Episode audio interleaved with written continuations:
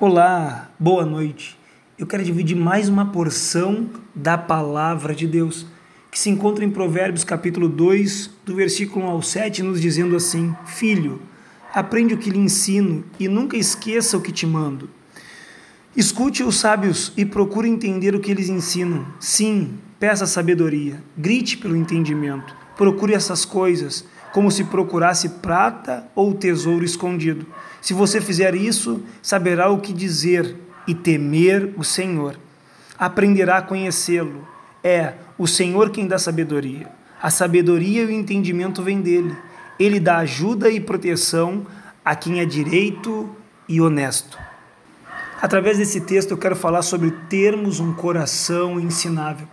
Salomão está nos falando sobre a importância da sabedoria, mas nós só vamos alcançar ela se nós tivermos um coração ensinável, um coração que está aberto para aprender, para o aprendizado. E qual é o primeiro passo para aprendermos? O primeiro passo é escutar. Eu quero falar sobre isso, sobre a capacidade de dar atenção, de ficar atento, de dar ouvidos, de escutar. Deus está nos chamando primeiramente para escutar, porque a Bíblia diz que a fé vem do ouvir e do ouvir da palavra de Deus. Se nós queremos que a nossa fé seja acrescentada, nós precisamos ouvir a palavra de Deus. E o que, que nos diz Tiago, capítulo 1, versículo 19? Seja pronto para ouvir, tardio para falar e tardio para se. Ou seja, primeiramente nós precisamos estar em prontidão, dispostos a ouvir. Deus está me convidando e te convidando a aprender a ouvir para que nós possamos alcançar um coração ensinável. O segundo passo que eu quero falar nessa noite é sobre aceitar a palavra de Deus, é como recepcionar a palavra de Deus no coração, é como estar com o coração aberto. Em Lucas capítulo 19, do versículo 1 ao 9, vai nos contar uma história onde Jesus passava por um caminho. E havia um homem que estava sobre uma figueira e o nome dele era Zaqueu. E Jesus disse: Desce depressa, porque hoje me convém pousar em tua casa. Aquele homem correu apressadamente e jubiloso e se encontrou com Jesus e recebeu ele cheio de prazer. O que isso significa? Significa que para nós, além de nós ouvirmos, nós precisamos aceitar, recepcionar a palavra de Deus em nossas vidas. Como Jesus fez o convite para Zaqueu, Jesus está fazendo o convite hoje para os nossos corações, dizendo: Eu quero habitar no teu coração, eu quero te ensinar. Mas será que nós estamos com o coração aberto como Zaqueu para sermos ensinados? Sabe o que aconteceu com Zaqueu? Zaqueu recebeu Jesus em sua casa e aprendeu de tal forma que ele disse que se arrependia se ele tinha roubado alguém e que ele queria ainda dar metade dos seus bens aos pobres. Ou seja, a palavra de Deus achou morada no coração daquele homem, transformou a vida dele. Por quê? Porque Zaqueu tinha um coração ensinável. Quando nós temos um coração capaz de ser ensinado, nós temos grandes mudanças acontecendo em nossas vidas com o mover de Deus. Eu quero falar do terceiro passo agora. O terceiro passo é aprender esse ensino. E o que seria isso? Ou seja, primeiro eu ouvi, depois eu aceitei e agora eu aprendi. Mas qual é a, a demonstração do aprendizado? O que é que esclarece que eu aprendi de verdade? O que demonstra que eu aprendi? A prática. A prática é a demonstração do meu aprendizado teórico. E é isso que Deus quer de nossas vidas. Quando ele diz em Mateus capítulo 18, versículo 3, que nós devemos nos fazer como uma criança para herdarmos o reino dos céus, ou seja, capazes de aprender, capazes de pôr em prática, capazes de ter mudança. Deus está nos convidando a termos um coração ensinável, mas para isso nós precisamos escutar, nós precisamos aceitar e nós precisamos aprender, que é pôr em prática. Sabe o que Jesus nos disse em Mateus capítulo 11, versículo 29? Aprendei de mim, que sou humilde e manso de coração. Jesus está nos convidando, ele quer ser o nosso professor, ele quer nos ensinar e que nós possamos ter um coração ensinável, um coração disposto a ouvir a voz dele, para praticarmos o que ele tem falado e fazermos como disse o salmista no Salmo 119, versículo 11: A tua palavra eu escondi no meu coração para não pecar contra ti. Eu quero falar do quarto e último passo para alcançarmos um coração ensinável, que é desejarmos a Deus. O nosso coração precisa desejar a Deus ardentemente. Como diz a, a palavra de Deus, o salmista nos diz: assim como a, a corça anseia pelas correntes d'água, assim a minha alma anela por ti. A nossa alma precisa anelar por Deus. A nossa alma precisa desejar a Deus. A nossa alma precisa desejar estar aos pés de Deus, como diz o versículo 5 de Provérbios, versículo 4: Se como a prata a buscares, e como tesouro escondido a procurares, então entenderás o temor do Senhor. Se nós com coração voluntário e desejoso buscarmos a Deus, nós vamos entender o que Deus quer para as nossas vidas. E o que Deus quer para as nossas vidas é que nós estejamos um coração ensinável. Que nós possamos ter um coração ensinável. Que nós possamos aprender a escutar a Deus. Que nós possamos aprender a aceitar a palavra de Deus. Que nós possamos aprender a palavra de Deus e pôr ela em prática, porque isso é, é a declaração de fé, praticar.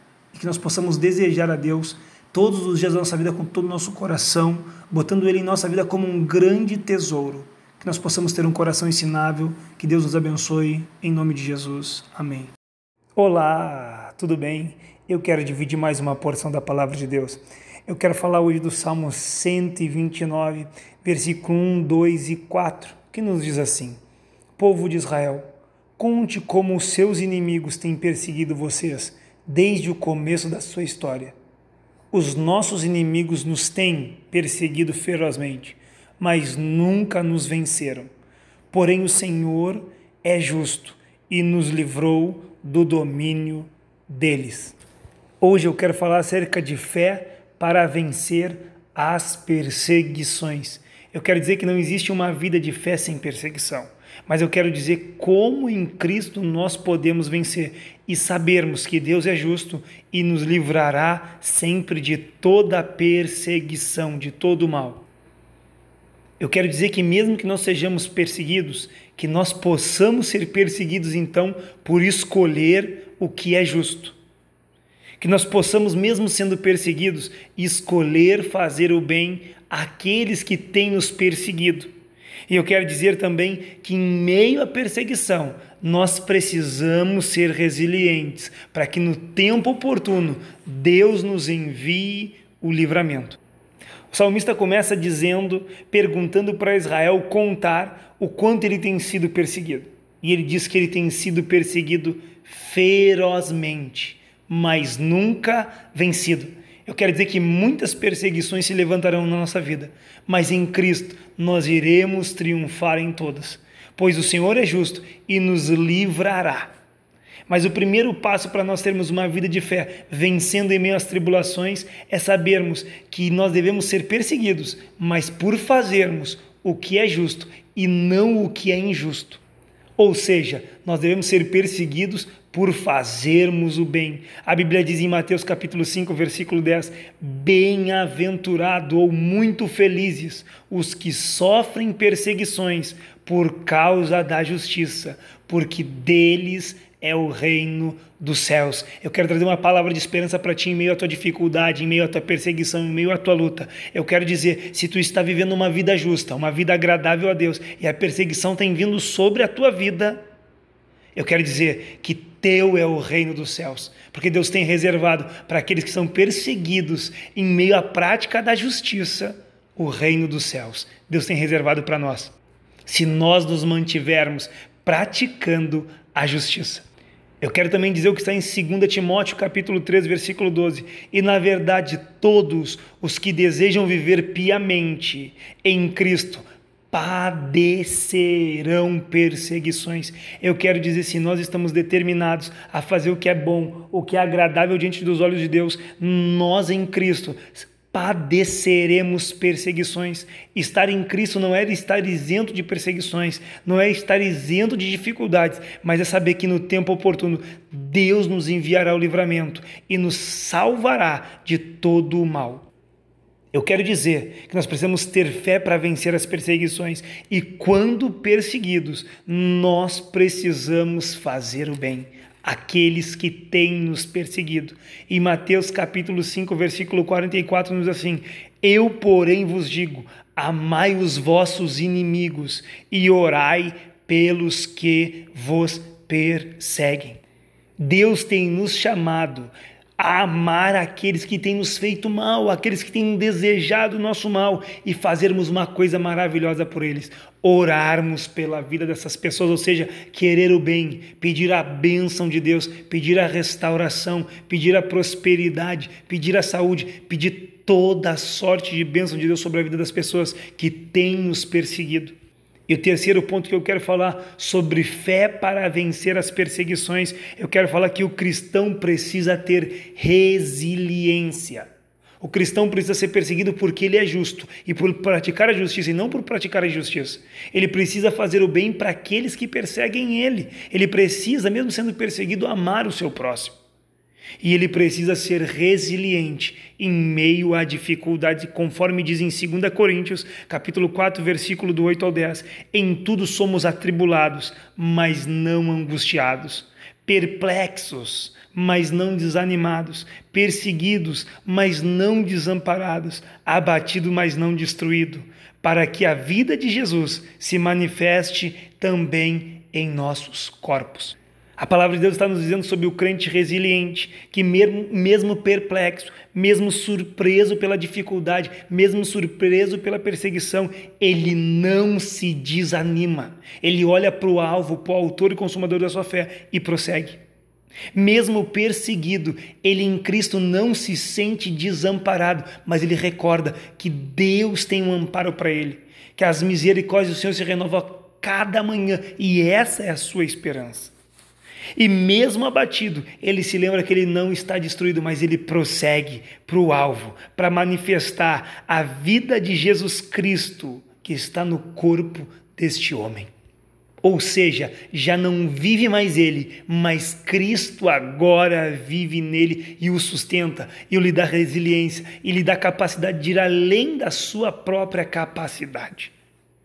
E eu quero encerrar dizendo que está em Tiago, capítulo 5, versículo 10 e 11, que nos diz assim: Irmãos, tomai como exemplo de sofrimento e paciência os profetas que falaram em nome do Senhor. Temos por bem-aventurados que perseveravam. Ouviste da paciência de Jó e viste o fim que o Senhor lhe deu. Porque o Senhor é cheio de misericórdia e compaixão.